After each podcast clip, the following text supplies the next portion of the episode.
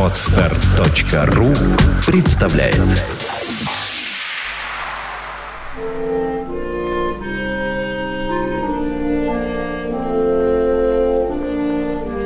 Часть вторая и последняя. Глава первая. Погоня. Я спал крепко, без снов. Вдруг я почувствовал, что на мои ноги налегла десятипудовая тяжесть. Я вскрикнул и проснулся. Был уже день. В окна ярко заглядывало солнце. На кровати моей, или, лучше сказать, на моих ногах, сидел господин Бахчеев — Сомневаться было невозможно. Это был он. Высвободив кое-как ноги, я приподнялся на постели и смотрел на него с тупым недоумением едва проснувшегося человека. «Он еще и смотрит!» — вскричал толстяк. «Да ты что на меня уставился? Вставай, батюшка, вставай! Полчаса бужу, продирай глаза-то!» «Да что случилось?» «Который час?» «Час, батюшка, еще ранний, а Феврония-то наша и свету не дождалась, улепетнула. Вставай, в погоню едем!» «Какая Феврония?» «Да наша-то блаженная-то улепетнула, еще до света улепетнула. Я к вам, батюшка, на минутку, только вас разбудить. Да вот и возись с тобой два часа. Вставайте, батюшка, вас и дядюшка ждет. Дождались праздника!» Прибавил он с каким-то злорадным раздражением в голосе. «Да про кого и про что вы говорите?» — сказал я с нетерпением, начиная, впрочем, догадываться. «Уж не Татьяна Ливановна?» «А как же! Она и есть! Я говорил, предрекал, не хотели слушать. Вот она тебя и поздравила теперь с праздником. На Амуре помешана, а Амур-то у нее крепко в голове засел. Тьфу, а тот-то, тот-то каков, с бороденкой-то!» «Неужели с Мизинчиковым?» «Тьфу ты, пропасть! Тьфу! Да ты, батюшка, протри глаза-то! Отрезвись хоть маленько, хоть для великого божьего праздника-то!» Знать тебя еще за ужином вчера укачала, коль теперь еще бродит. С каким Мизинчиковым? С Обноскиным, а не с Мизинчиковым. А Иван Иванович Мизинчиков — человек благонравный, и теперь с нами же в погоню собирается». «Что вы говорите?» — вскричал я, даже привскакнув на постели. «Неужели с Обноскиным?» «Тьфу ты, досадный человек!» — отвечал толстяк, вскакивая с места. «Я к нему, как к образованному человеку, пришел оказию сообщить, а он еще сомневается. Ну, батюшка, если хочешь с нами, так вставай, напяливай свои штанишки, а мне нечего с тобой языком стучать. Я и без того золотое время с тобой потерял». И он вышел в чрезвычайном негодовании. Пораженный известием, я вскочил с кровати, поспешно оделся и сбежал вниз. Думая отыскать дядю в доме, где, казалось, все еще спали и ничего не знали о происшедшем, я осторожно поднялся на парадное крыльцо и в сенях встретил Настеньку. Одета она была наскоро, в каком-то утреннем пеньюаре или шлафроке. Волосы ее были в беспорядке. Видно было, что она только что вскочила с постели и как будто поджидала кого-то в сенях. «Скажите, правда ли, что Татьяна Ивановна уехала с Обноскиным?» Торопливо спросила она прерывающимся голосом, бледная и испуганная. «Говорят, что правда? Я ищу дядюшку, мы хотим в погоню. О, привезите, привезите ее скорее, она погибнет, если вы ее не воротите!» «Но где же дядюшка?» «Верно там, у конюшен, там коляску закладывают. Я его здесь поджидала. Послушайте, скажите ему от меня, что я непременно хочу ехать сегодня же, я совсем решилась. Отец возьмет меня, я еду сейчас, если можно будет. Все погибло теперь, все потеряно. Говоря это, она сама глядела на меня как потерянная и вдруг залилась слезами. С ней, кажется, начиналась истерика. «Успокойтесь», — умолял я ее, — «ведь это все к лучшему, вы увидите. Ну что с вами, Настасья Евграфовна?» «Я... я... я не знаю, что со мною», — говорила она, задыхаясь и бессознательно сжимая мои руки. «Скажите ему...» В эту минуту за дверью направо раздался какой-то шум. Она бросила мою руку и, испуганная, не договорив, убежала вверх по лестнице. Я нашел всю компанию, то есть дядю, Бахчеева и Мизинчикова на заднем дворе у конюшен.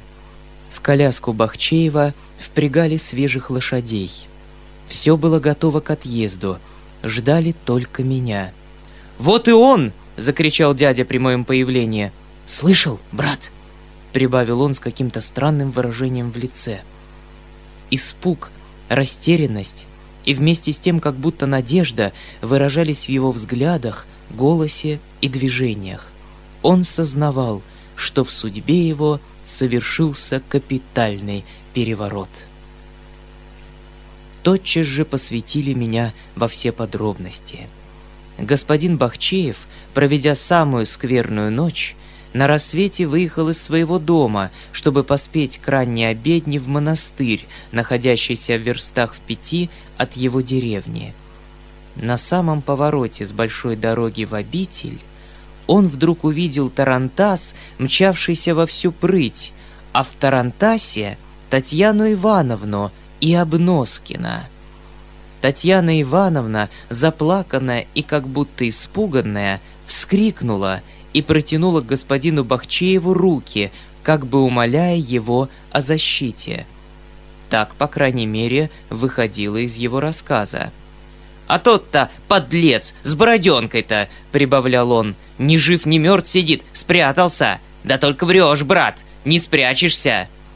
Долго не думая, Степан Алексеевич поворотил опять на дорогу и прискакал в Степанчиково разбудил дядю, Мизинчикова, наконец и меня. Решили тотчас же пуститься в погоню. «Обноскин-то! Обноскин-то!» — говорил дядя, пристально смотря на меня, как будто желая сказать мне вместе с тем и что-то другое. «Кто бы мог ожидать?» От этого низкого человека всегда можно было ожидать всякой пакости, вскричал Мизинчиков с самым энергическим негодованием — и тотчас же отвернулся, избегая моего взгляда. «Ну что ж, мы едем или нет? Аль до ночи будем стоять, до сказки рассказывать!» прервал господин Бахчеев, влезая в коляску. «Едем, едем!» — подхватил дядя. «Все к лучшему, дядюшка!» — шепнул я ему. «Видите, как все это теперь отлично уладилось?» «Полно, брат, не греши!» «Ах, друг мой, они теперь просто выгонят ее в наказание, что не удалось, понимаешь?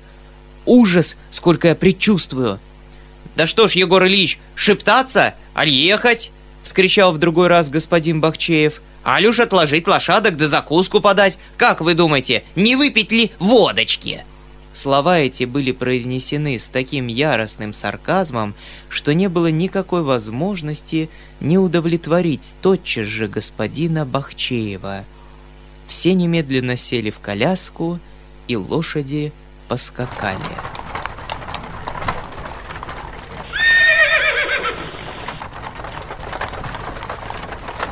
Некоторое время мы все молчали. Дядя значительно посматривал на меня, но говорить со мной при всех не хотел. Он часто задумывался, потом как будто пробуждаясь вздрагивал и в волнении осматривался кругом. Мизинчиков был, по-видимому, спокоен, курил сигару и смотрел с достоинством несправедливо обиженного человека. Зато Бахчеев горячился за всех – он ворчал себе под нос, глядел на всех и на все с решительным негодованием, краснел, пыхтел, беспрерывно плевал на сторону и никак не мог успокоиться. уверены ли вы, Степан Алексеевич, что они поехали в Мишино?» – спросил вдруг дядя.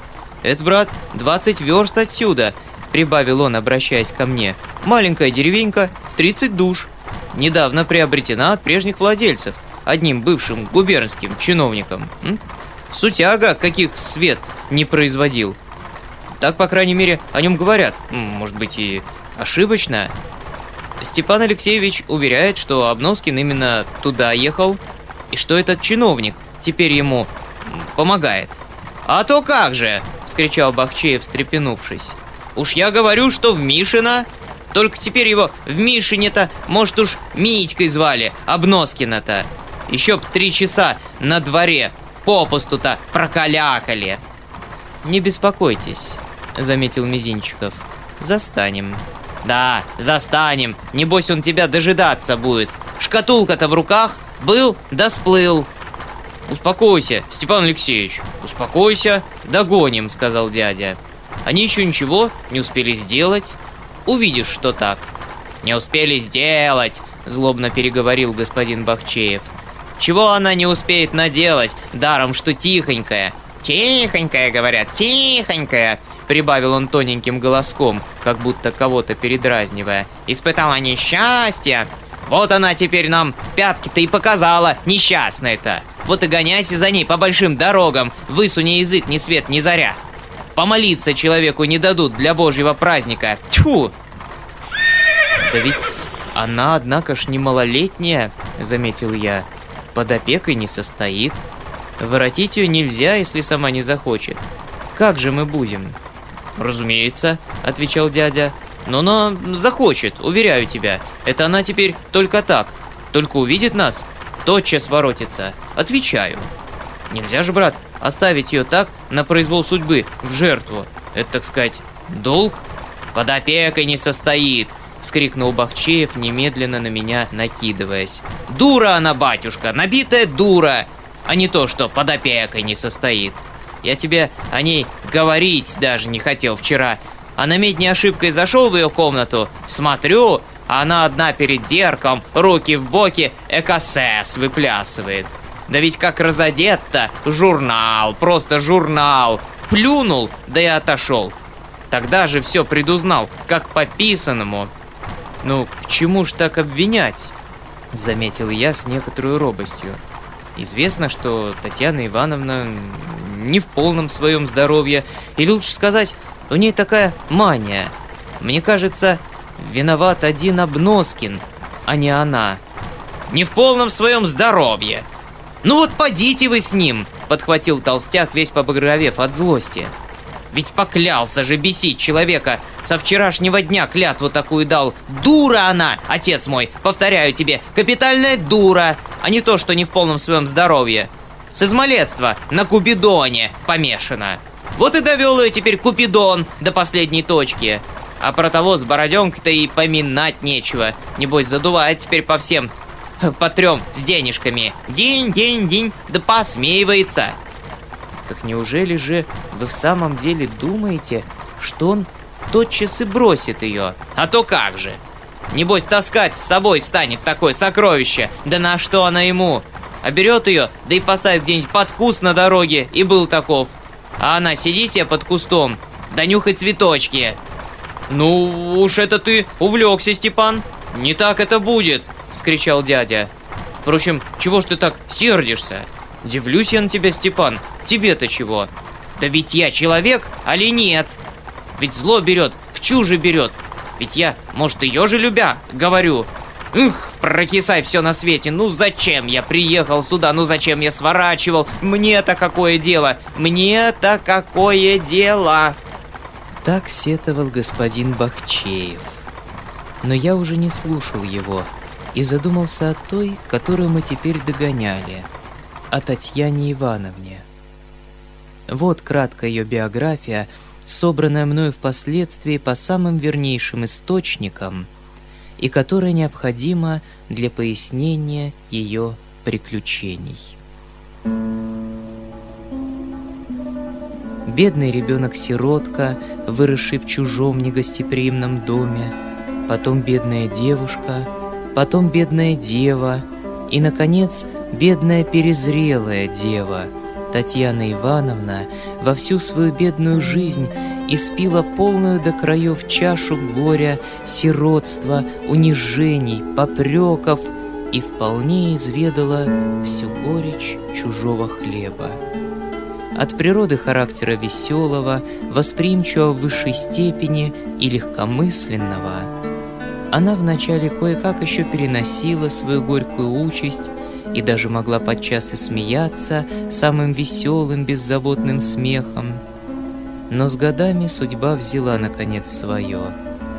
Мало-помалу Татьяна Ивановна стала желтеть и худеть, сделалась раздражительна, болезненно восприимчива и впала в самую неограниченную, беспредельную мечтательность, часто прерываемую истерическими слезами, судорожными рыданиями. Чем менее благ земных оставляла ей на долю действительность, тем более она обольщала и утешала себя воображением. Чем вернее, чем безвозвратнее гибли и, наконец, погибли совсем последние существенные надежды ее, тем упоительнее становились ее мечты, никогда неосуществимые.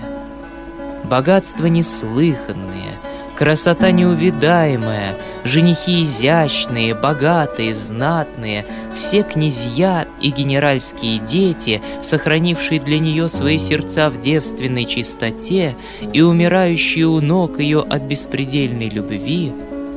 И, наконец, он. Он идеал красоты, совмещающий в себе всевозможные совершенства, страстный и любящий, художник, поэт, генеральский сын. Все вместе или поочередно, все это начинало ей представляться не только во сне, но даже почти и наяву. Рассудок ее уже начинал слабеть и не выдерживать приемов этого опиума таинственных, беспрерывных мечтаний. И вдруг судьба подшутила над ней окончательно. В самой последней степени унижения, среди самой грустной, подавляющей сердце действительности – компаньонках у одной старой, беззубой и брюзгливейшей барыни в мире, виноватая во всем, упрекаемая за каждый кусок хлеба, за каждую тряпку изношенную, обиженная первым желающим, незащищенная никем, измученная горемычным житьем своим и про себя утопающая в неге самых безумных и распаленных фантазий, она вдруг получила известие о смерти одного своего дальнего родственника, у которого давно уже, о чем она по легкомыслию своему никогда не справлялась, перемерли все его близкие родные, человека странного, жившего затворником где-то за три девять земель в захолустье, одиноко, угрюмо, неслышно и занимавшегося черепословием и ростовщичеством. И вот огромное богатство вдруг как бы чудом упало с неба и рассыпалось золотой россыпью у ног Татьяны Ивановны. Она оказалась единственной законной наследницей умершего родственника. Сто тысяч рублей серебром досталось ей разом. Эта насмешка судьбы — доконала ее совершенно. Как же в самом деле и без того уже ослабевшему рассудку не поверить мечтам, когда они в самом деле начинали сбываться? И вот бедняжка окончательно распростилась с оставшейся у ней последней капелькой здравого смысла. Замирая от счастья, она безвозвратно унеслась в свой очаровательный мир невозможных фантазий и соблазнительных призраков. Прочь все соображения, все сомнения, все преграды действительности, все неизбежные и ясные, как дважды два, законы ее. 35 лет, и мечта об ослепляющей красоте, осенний грустный холод и вся роскошь бесконечного блаженства любви, даже не споря между собой, ужились в ее существе. Мечты уже осуществились раз в жизни, от чего же и всему не сбыться, от чего же и ему не явиться. Татьяна Ивановна не рассуждала, а верила. Но в ожидании его, идеала, женихи и кавалеры разных орденов и простые кавалеры, военные и статские, армейские и кавалергарды, вельможи и просто поэты, бывшие в Париже и бывшие только в Москве, с бородками и без бородок, с испаньолками и без испаньолок, испанцы и не испанцы, но преимущественно испанцы, начали представляться ей день и ночь в количестве ужасающем и возбуждавшим в наблюдателях серьезные опасения. Оставался только шаг до желтого дома. Блестящую, упоенную любовью вереницей толпились около нее все эти прекрасные призраки. Наяву, в настоящей жизни, дело шло тем же самым фантастическим порядком. На кого она не взглянет, тот и влюбился. Кто бы ни прошел мимо, тот и испанец. Кто умер, непременно от любви к ней. Все это как нарочно подтверждалось в ее глазах еще и тем, что за ней в самом деле начали бегать такие, например, люди, как Обноскин, Мизинчиков и десятки других с теми же целями. Ей вдруг стали все угождать, стали баловать ее, стали ей льстить. Бедная Татьяна Ивановна и подозревать не хотела, что все это из-за денег. Она совершенно была уверена, что по чьему-то мановению все люди вдруг исправились и стали все до одного веселые, милые, ласковые, добрые. Он не являлся еще на лицо, но хотя и сомнения не было в том, что он появится, теперешняя жизнь и без того была так недурна, так заманчива, так полна всяких развлечений и угощений, что можно было и подождать.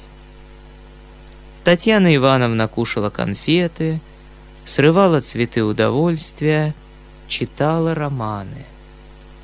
Романы еще больше распаляли ее воображение и бросались обыкновенно на второй странице – она не выносила далее чтения, увлекаемая в мечты самыми первыми строчками, самым ничтожным намеком на любовь, иногда просто описанием местности, комнаты, туалета.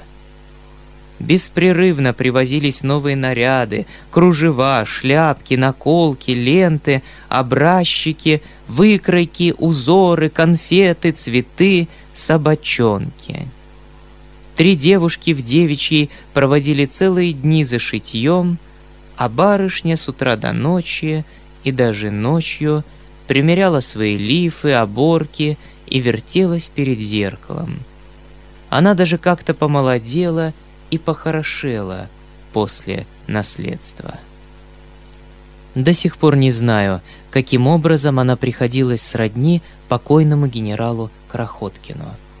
Я всегда был уверен, что это родство — выдумка генеральши, желавшей овладеть Татьяной Ивановной и во что бы то ни стало женить дядю на ее деньгах.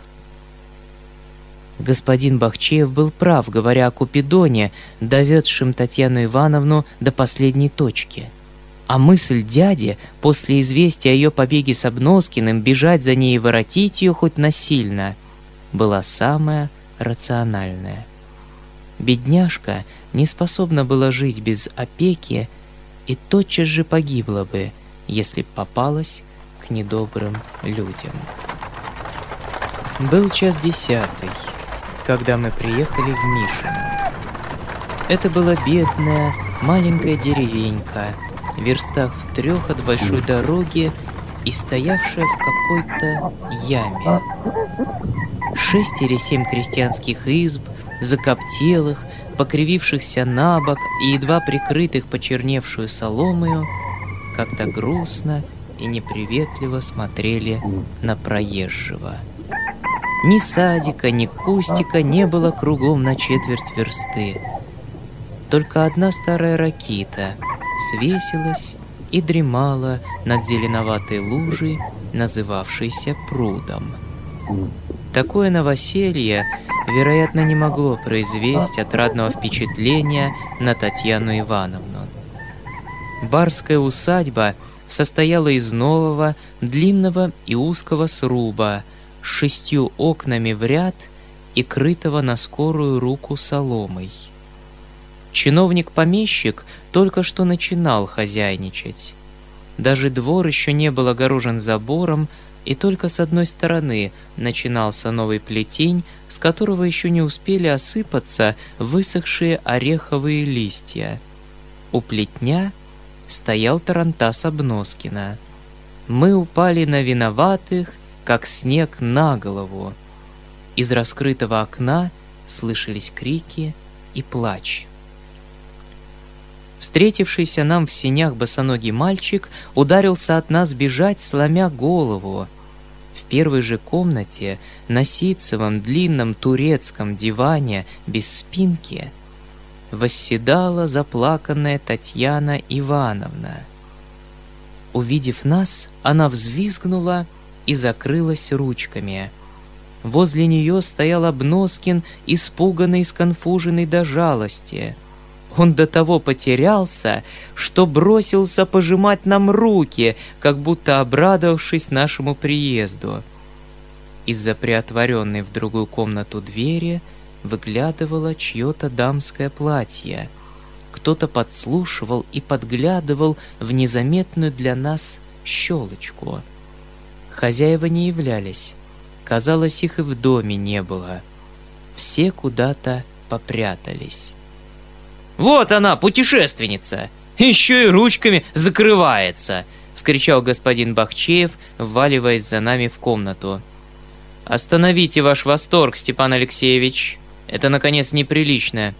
Имеет право теперь говорить один только Егор Ильич, а мы здесь совершенно посторонние», — резко заметил Мизинчиков. Дядя, бросив строгий взгляд на господина Бахчеева и как будто совсем не замечая Обноскина, бросившегося к нему с рукопожатиями, подошел к Татьяне Ивановне, все еще закрывавшейся ручками, и самым мягким голосом, самым непритворным участием сказал ей. «Татьяна Ивановна, мы все так любим, уважаем вас, что сами приехали узнать о ваших намерениях. Угодно вам будет ехать с нами в Степанчиково. Илюша именинник. Маменька вас ждет с нетерпением. А Сашурка с Настей уж верно проплакали о вас целое утро. Татьяна Ивановна робко приподняла голову, посмотрела на него сквозь пальцы и вдруг, залившись слезами, бросилась к нему на шею. «Ах, увезите! Увезите меня отсюда скорее!» — говорила она, рыдая. «Скорее! Как можно скорее!» Раскакалась, да и сбрендила, прошипел Бахчеев, подталкивая меня рукою. «Значит, все кончено», — сказал дядя, сухо обращаясь к Обноскину и почти не глядя на него. «Татьяна Ивановна, пожалуйте вашу руку», «Едем!» За дверьми послышался шорох. Дверь скрипнула и приотворилась еще более. «Однако ж, если судить с другой точки зрения», — заметил Обноскин с беспокойством, поглядывая на приотворенную дверь, «то посудить сами, Егор Ильич. Ваш поступок в моем доме, и, и, наконец, я вам кланяюсь, а вы даже не хотели мне и поклониться, Егор Ильич. Ваш поступок в моем доме, сударь, был скверный поступок», — отвечал дядя, строго взглянув на Обноскина. «А это и дом-то не ваш.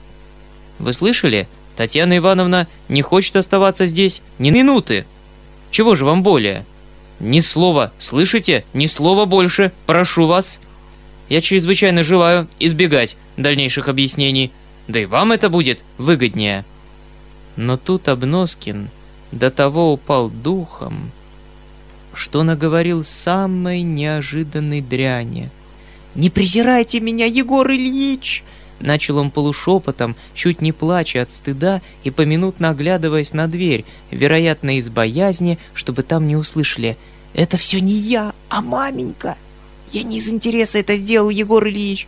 Я только так это сделал! Я, конечно, и для интереса это сделал, Егор Ильич, но я, я с благородной целью это сделал, Егор Ильич. Я бы употребил с пользой капитал, я бы помогал бедным.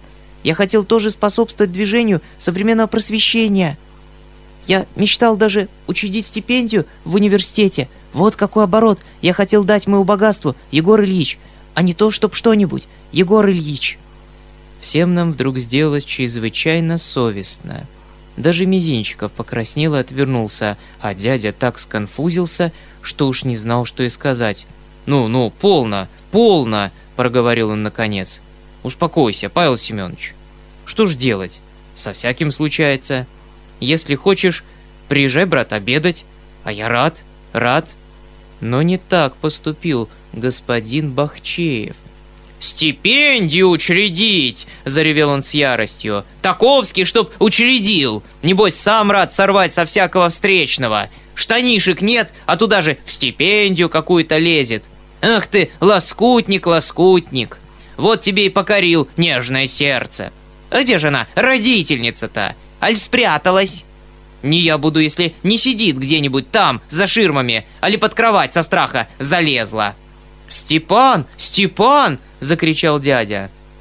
Обноскин вспыхнул и готовился было протестовать, но прежде чем он успел раскрыть рот, дверь отворилась, и сама Анфиса Петровна, раздраженная, сверкавшими глазами, покрасневшая от злости, влетела в комнату.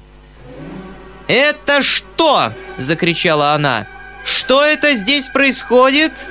«Вы, Егор Ильич, врываетесь в благородный дом со своей ватагой, пугаете дам, распоряжаетесь? Да на что это похоже? Я еще не выжила из ума, слава богу, Егор Ильич! А ты, пентюх!» — продолжала она вопить, набрасываясь на сына. «Ты уж и нюни распустил пред ними! Твоей матери делают оскорбления в ее же доме, а ты рот разинул. Какой ты порядочный молодой человек после этого. Ты тряпка, а не молодой человек после этого. Ни вчерашнего нежничания, ни модничания, ни даже ларнетки. Ничего этого не было теперь у Анфисы Петровны.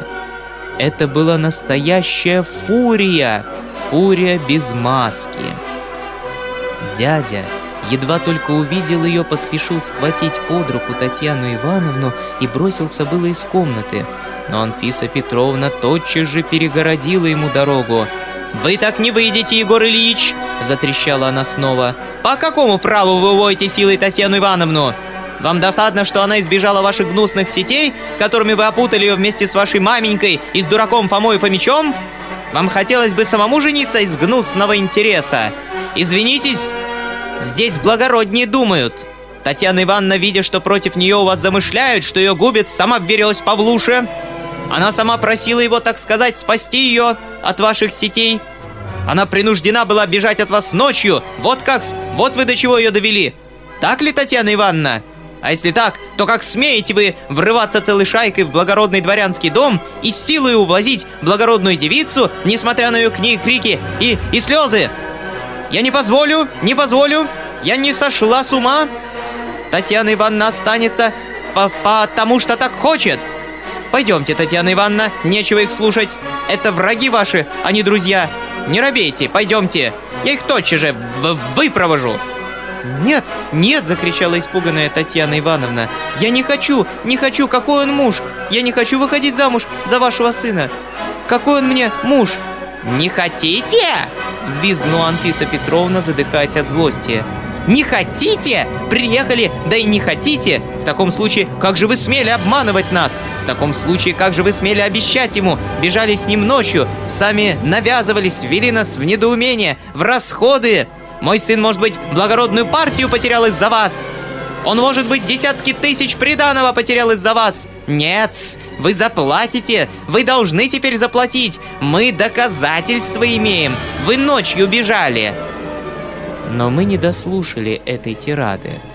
Все разом, сгруппировавшись около дяди, мы двинулись вперед прямо на Анфису Петровну и вышли на крыльцо. Тотчас же подали коляску. «Так делают одни только бесчестные люди! Одни подлецы!» — кричала Анфиса Петровна с крыльца в совершенном иступлении. «Я бумагу подам! Вы заплатите! Вы едете в бесчестный дом, Татьяна Ивановна! Вы не можете выйти замуж за Егора Ильича! Он под носом у вас свою гувернантку держит на содержании!» Дядя задрожал, побледнел, закусил губу и бросился усаживать Татьяну Ивановну. Я зашел с другой стороны коляски и ждал своей очереди садиться, как вдруг очутился подле меня Обноскин и хватил меня за руку. «По крайней мере, позвольте мне искать вашей дружбы», — сказал он, крепко сжимая мою руку и с каким-то отчаянным выражением в лице. «Как это дружбы?» — сказал я, занося ногу на подножку коляски. «Такс, я еще вчера отличил вас, образованнейшего человека.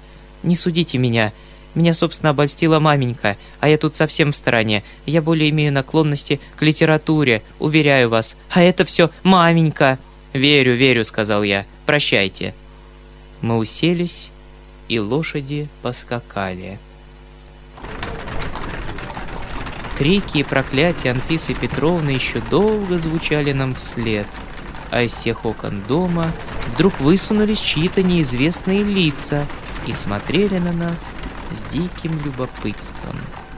В коляске помещалось теперь нас пятеро, но Мизинчиков пересел на козлы, уступив свое прежнее место господину Бахчееву, которому пришлось теперь сидеть прямо против Татьяны Ивановны. Татьяна Ивановна была очень довольна, что мы ее увезли, но все еще плакала. Дядя как мог утешал ее. Сам же он был грустен и задумчив. Видно было, что бешеные слова Анфисы Петровны о Настеньке тяжело и больно отозвались в его сердце. Впрочем, обратный путь наш кончился бы без всякой тревоги, если б только не было с нами господина Бахчеева. Усевшись напротив Татьяны Ивановны, он стал точно сам не свой — он не мог смотреть равнодушно, ворочался на своем месте, краснел как рак и страшно вращал глазами. Особенно, когда дядя начинал утешать Татьяну Ивановну. Толстяк решительно выходил из себя и ворчал, как бульдог, которого дразнят. Дядя с опасением на него поглядывал. Наконец, Татьяна Ивановна, заметив необыкновенное состояние души своего визави, стала пристально в него всматриваться, потом посмотрела на нас, улыбнулась и вдруг, схватив свою амбрельку, грациозно ударила ей слегка господина Бахчеева по плечу. «Безумец!» — проговорила она с самой очаровательной игривостью и тотчас же закрылась веером. Эта выходка была каплей, переполнившей сосуд. «Что?» — заревел толстяк. «Что такое, мадам?»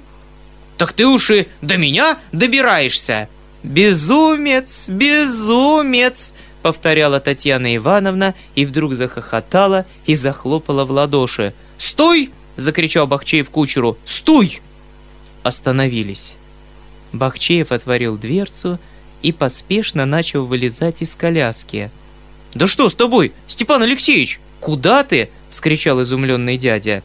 «Нет уж, довольно с меня!» — отвечал толстяк, дрожа от негодования. «Прокисай все на свете! Устарел я, мадам, чтоб ко мне с амурами подъезжать!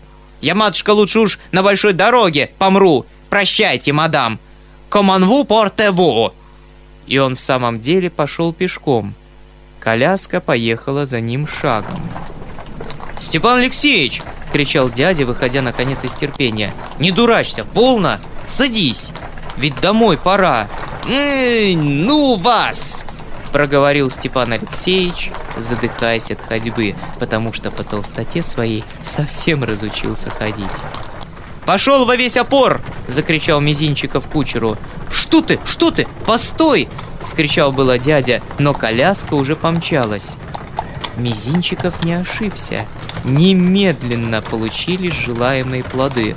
«Стой! Стой!» — раздался позади нас отчаянный вопль. «Стой, разбойник! Стой, душегубец ты эдакой!»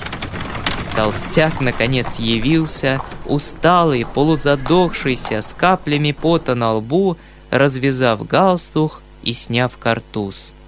Молча и мрачно он влез в коляску, и в этот раз я уступил ему свое место. По крайней мере, он не сидел напротив Татьяны Ивановны, которая в продолжении всей этой сцены покатывалась со смеху, била в ладоши и во весь остальной путь не могла смотреть равнодушно на Степана Алексеевича. Он же с своей стороны до самого дома не промолвил ни единого слова и упорно смотрел, как вертелось заднее колесо коляски. Был уже полдень, когда мы воротились в Степанчиково. Я прямо пошел в свой флигель, куда тотчас же явился Гаврила с чаем. Я бросился было расспрашивать старика, но почти вслед за ним вошел дядя и тотчас же выслал его. Глава вторая. Новости. «Я, брат, э, к тебе на минутку», — начал он торопливо. Спешил сообщить. Я уже все разузнал. Никто из них сегодня даже у обедни не был, кроме Илюши, Саши да Настеньки. Маменька, говорят, была в судорогах. Оттирали, на силу оттерли. Теперь положено собираться к Фоме, и меня зовут. Не знаю только, поздравлять или нет Фому с именинами-то. Важный пункт. И, наконец, как-то они примут весь этот пассаж. Ужас, Сережа, я уж предчувствую. Напротив, дядюшка, заспешил я в свою очередь. Все превосходно устраивается. Ведь уж теперь вам никак нельзя жениться на Татьяне Ивановне. Это одно чего стоит. Я вам еще дорогу это хотел объяснить. Так, так, друг мой. Но все это не то. Во всем этом, конечно, перст божий, как ты говоришь. Но я не про то. Бедная Татьяна Ивановна. Какие, однако ж, с ней пассажи случаются. Подлец. Подлец Обноскин. А, впрочем, что ж я говорю подлец? Я разве не то же бы самое сделал, женясь на ней? Но, впрочем, я все не про то. Слышал ты что кричала Давича эта негодяйка, Анфиса, про Настю. Слышал, дядюшка. Догадались ли вы теперь, что надо спешить? Непременно. И во что бы то ни стало, отвечал дядя. Торжественная минута наступила. Только мы, брат, об одном вчера с тобой не подумали, а я после всю ночь продумал. Пойдет ли она-то за меня? Вот что. Помилосердствуйте, дядюшка, когда сама сказала, что любит, друг ты мой, да ведь тут же прибавила, что ни за что не выйду за вас. Эх, дядюшка, это так только говорится. К тому же обстоятельства сегодня не те. Ты думаешь? Нет, брат Сергей, это дело деликатное. Ужасно деликатное. Хм. А знаешь, хоть и тосковал я, а как-то всю ночь сердце сосало от какого-то счастья. Ну, прощай, лечу, ждут. Я уж и так опоздал. Только так забежал, слово с тобой перебросить. «Ах, боже мой!» — вскричал он, возвращаясь. «Главное-то я и забыл. Знаешь что? Ведь я ему писал, Фомета». «Когда?» «Ночью. А утром, чем свет и письмо отослал, с Видоплясовым. Я, братец, все изобразил на двух листах, все рассказал правдиво и откровенно. Словом, что я должен, то есть непременно должен, понимаешь? Сделать предложение Настеньке. Я умолял его не разглашать о свидании в саду и обращался ко всему благородству его души, чтобы помочь мне у маменьки. Я, брат, конечно, худо написал, но я написал от всего моего сердца и, так сказать, облил моими слезами. И что ж, Никакого ответа? Пока мест еще нет. Только Давича, когда мы собирались в погоню, встретил его в синях. По-ночному, в туфлях и колпаке. Он спит в колпаке. Куда-нибудь выходил?» Ни слова не сказал, даже не взглянул. Я заглянул ему в лицо и так снизу. Ничего. «Дядюшка, не надейтесь на него, нагадит он вам!» «Нет, нет, братец, не говори!» — вскричал дядя, махая руками. «Я уверен. К тому же, ведь это уж последняя надежда моя. Он поймет, он оценит. Он брюзглив, капризен, не спорю. Но когда дело дойдет до высшего благородства, тут он и засияет, как перл. Именно как перл. Это ты все от того, Сергей, что ты еще не видал его в самом высшем благородстве. Но, боже мой! Если он в самом деле разгласит вчерашнюю тайну, то... то я уж и не знаю, что тогда будет, Сергей. Чему же останется и верить на свете? Но нет, он не может быть таким подлецом. Я подметки его не стою. Не качай головой, братец, это правда, не стою. Егор Ильич, маменька об вас беспокоится-с. Раздался снизу неприятный голос девицы Перепелицыной, которая, вероятно, успела подслушать в открытое окно весь наш разговор. «Вас по всему дому ищут и не могут найти-с». «Боже мой, опоздал! Беда!» – всполошился дядя. «Друг мой, ради Христа, одевайся и приходи туда. Я ведь за этим и забежал к тебе, чтобы вместе пойти». «Бегу! Бегу, Анна Ниловна! Бегу!»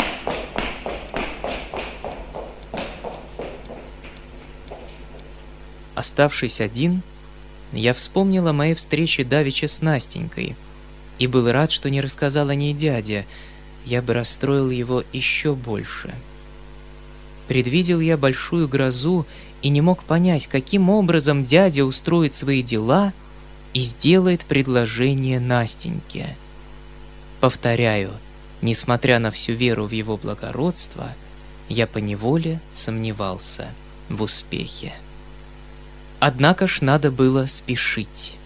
Я считал себя обязанным помогать ему и тотчас же начал одеваться.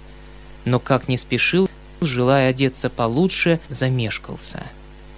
Вошел Мизинчиков. «Я за вами», — сказал он. «Егор Ильич вас просит немедленно. Идем». Я был уже совсем готов. Мы пошли. «Что там нового?» — спросил я дорогую. «Все у Фомы, в сборе», — отвечал Мизинчиков. Фома не капризничает, даже что-то задумчив и мало говорит, сквозь зубы цедит. Даже поцеловал Илюшу, что, разумеется, привело в восторг Егора Ильича. Еще давеча через Перепелицыну объявил, чтоб не поздравляли его с именинами и что он только хотел испытать. Старуха хоть и нюхает спирт, но успокоилась, потому что Фома покоен. О нашей истории никто не полслова, как будто ее и не было. Молчат потому что Фома молчит. Он все утро не пускал к себе никого, хотя старуха давеча без нас всеми святыми молила, чтобы он к ней пришел для совещаний. Да и сама ломилась к нему в дверь. Но он заперся и отвечал, что молится за род человеческий или что-то в этом роде. Он что-то затевает, по лицу видно. Но так как Егор Ильич ничего не в состоянии узнать по лицу, то и находится теперь в полном восторге от кротости Фомы Фомича. Эх, настоящий ребенок. Илюша какие-то стихи приготовил, и меня послали за вами. А Татьяна Ивановна?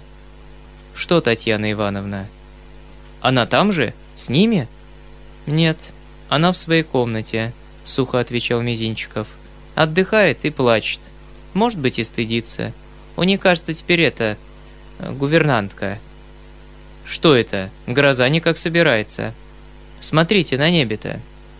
«Кажется, гроза», — отвечал я, взглянув на черневшую на краю неба тучу. В это время мы всходили на террасу. «А признайтесь, каков Обноскин-то, а?» — продолжил я, не могши утерпеть, чтоб не попытать на этом пункте Мизинчикова. «Не говорите мне о нем! Не поминайте мне об этом подлеце!» — вскричал он, вдруг останавливаясь, покраснев и топнув ногой. «Дурак! Дурак! Погубить такое превосходное дело, такую светлую мысль!» Послушайте, я, конечно, осел, что просмотрел его плутни. Я в этом торжественно сознаюсь, и, может быть, вы именно хотели этого сознания. Но клянусь вам, если б он сумел все это обделать как следует, я бы, может быть, и простил его. Дурак! Дурак! И как держат! Как терпят таких людей в обществе, как не ссылают их в Сибирь, на поселение, на каторгу. Но врут, им меня не перехитрить. Теперь у меня, по крайней мере, есть опыт, и мы еще потягаемся. Я обдумываю теперь одну новую мысль. Согласитесь сами. Неужели ж терять свое, потому только что какой-то посторонний дурак украл вашу мысль и не умел взяться за дело? Ведь это несправедливо. И, наконец-то, Татьяне непременно надо выйти замуж, это ее назначение. И если ее до сих пор еще никто не посадил в дом сумасшедших, так это именно потому, что на ней еще можно было жениться. Я вам сообщу мою новую мысль, но, вероятно, после, прервал я его, потому что мы вот и пришли. Ой, хорошо, хорошо, после, отвечал Мизинчиков, искривив свой рот судорожной улыбкой. А теперь... Ну куда ж вы? Говорю вам, прямо к Фоме Фомичу. Идите за мной, вы там еще не были. Увидите другую комедию, так как уж дело пошло на комедии.